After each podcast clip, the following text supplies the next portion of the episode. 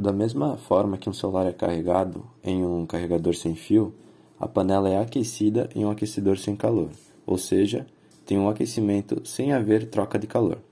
apenas por movimentos das cargas elétricas, que ao se chocarem vão agitar essas partículas. E o aumento do grau de agitação, que é chamado de aumento de temperatura,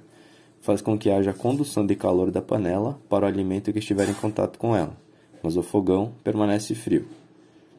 tendo, portanto, uma grande vantagem em relação à segurança.